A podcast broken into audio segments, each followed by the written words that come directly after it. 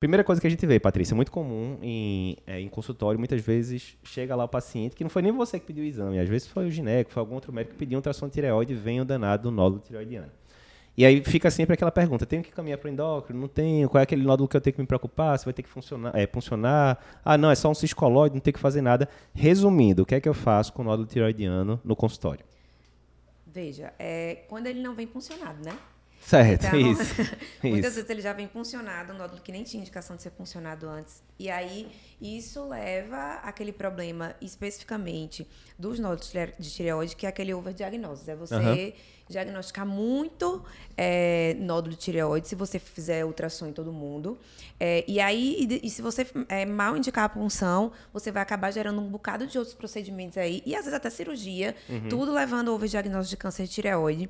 E a gente sabe que é overdiagnose porque ao longo dos anos tem sido aumentado muito o diagnóstico e a mortalidade continua a mesma. Certo. Então, assim, é, na realidade, não tem mudado muito o prognóstico final dos pacientes, e aí cada, cada vez o pessoal mais operando, e às vezes com as complicações da cirurgia, que também não, não dá para esquecer, né? Então, veja, nódulo de tireoide é super comum, é, tem casuística que fala que se você fizer ultrassom, ultrassom, assim, de todo mundo, mais de 50% das pessoas vão ter nódulo. Então, não é para fazer. Primeiro ponto é não é ultrassom de tireoide, não é exame de rotina. Certo. Então, para ninguém. A não ser que o paciente tenha um nódulo palpado no exame físico, ou então ele tem uma história familiar muito forte para câncer de tireoide. Enfim, depois de uma avaliação médica, você pede um ultrassom como exame complementar. Mas ele não deveria ser solicitado como em algumas especialidades aí se pede, é, como se fosse exame de rotina. Então, primeiro Certo. ponto, ultrassom de tireoide não é exame de rotina. Beleza, mas chegou para você. É, você que chega. pediu e chegou. E aí? Aí veja, aí os nódulos tireoidianos, é, classicamente a gente sempre se guiava pela classificação da ATA, que é a Associação Americana de Estudos de Tireoide, né? E aí é uma classificação que leva em consideração o tamanho do nódulo, mas as- principalmente as características do nódulo.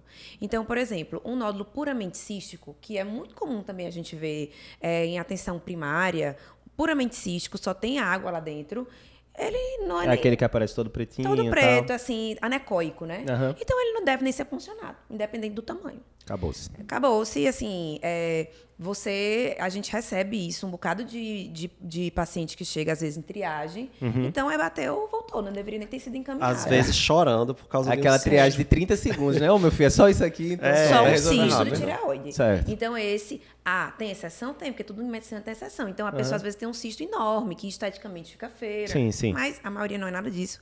Então, o cisto de tireoide não deveria nem ser funcionado. Aí, falando mesmo de nódulo, né? Aí você vai ter aqueles nódulos que são mistos, que tem um componente cístico e sólido. Esses também, a maioria das vezes, são benignos. Então, esses, de acordo com a, com a categoria da ATA, espongiforme, que é uma coisa assim, bem mista, ele só deveria ser funcionado se fosse tamanhos assim, acima de 2 centímetros, 3 centímetros. Que aí, obviamente, já seria palpado tranquilamente. né? Deveria ser, né? né? Dois, Nem três sempre, mas centímetros, assim, deveria ser. né? Certo. Mas assim, na, na ata, que é o que a maioria das pessoas ainda segue, de grosso modo, Uhum. ele acaba pedindo para você puncionar nódulos sólidos acima de um centímetro. Certo. Grosso modo é isso, ata. Tem que decorar um centímetro. Pronto. E sólido. Beleza. Certo? Porque se Certo. for misto, se for Sim, sim, espongiforme, perfeito. que são muitos, isso aí a gente vê muito, nódulo misto. Aí você iria para ter um outro ponto de corte. Certo. De um e meio, dois, enfim. Já. É, e de acordo com a ecogenicidade também, né, Patrícia? Eles É. dividem. Quando é, é isoecóico ou hiperecóico, eles já aumentam isso para um e meio. Quando é hipoecóico, que é um, centímetro, centímetro. Que é o mais Certo. comum. Aí, assim, para subdividir ainda mais, aí tem uma classificação que a gente acaba usando mais, que é uma classificação que se chama de TIRADS. Que foi feito baseado lá no BIRADS, assim, Da pra- mama. da mama, para poder uniformizar é, os achados do ultrassom de tireoide. E hoje a gente recebe, de fato, a maioria das pessoas que faz ultrassom de tireoide bem já coloca lá como é que foi a categoria de a, a classificação de TIRADS. E aí leva em consideração se ele é sólido, se ele é iso, hiperecóico ou hipoecóico, porque isso faz diferença. Se ele tem calcificação, se ele tem calcificação pontiforme, se ele é irregular, se ele é mais alto do que largo. Então, aí você junta tudo isso. Obviamente que a pessoa não é especialista não vai precisar decorar tudo isso. A gente, que é endocrinologista, acaba decorando, isso às vezes até cai em prova. Obviamente que o ultrassonografista que faz tireoide, aí que ele tem que saber mesmo. E aí você junta lá os pontos, e aí você vai ter categorias de TIRAD diferentes. TIRADS 1, 2, 3, 4 e 5. TIRADS 1 é aquele cisto, é aquele que não ganha ponto nenhum. Certo. Ele nunca vai ser funcionado. Tirades 2, ele tem dois pontos. Uhum. Então, às vezes, é aquele nódulo que ele é, é completamente hiperecoico, porque hiperecoico é bom. E tem um, um componente misto. Certo. Aí ele só vai, ele também dificilmente vai ser funcionado. Uhum. E aí, de acordo com o CETIRADS 3, 4 ou 5, ele vai aumentando a suspeita e você vai é, diminuindo os pontos de corte para fazer a punção. Então, a- assim, para ficar assim, grosso modo também, Sim. a maioria dos nódulos são sólidos Uhum. e hipoecóicos. Maioria. Então, ele ganharia dois pontos por ser sólido, dois pontos por ser hipoecóico. Aí ele seria TIRADS 4. E o TIRADS 4 deveria ser funcionado acima de 1,5 centímetro, de acordo com a classificação do TIRADS. Certo. Então, assim, fica nesse, nesse, nesse, nessa, nessa categoria assim mais geral que nódulos sólidos e hipoecóicos devem ser funcionados se acima de 1 ou 1,5 centímetro, se for pela ata ou se for pelo TIRADS. De de onde se conclui que a maioria dos nódulos que, que as pessoas têm são menores do que um centímetro e, com raras exceções, não deveriam ser funcionados, certo? Os menores de um centímetro. Não deveriam. Não deveriam. Certo. Perfeito. Não deveriam ser funcionados. Tem exceção? Tem.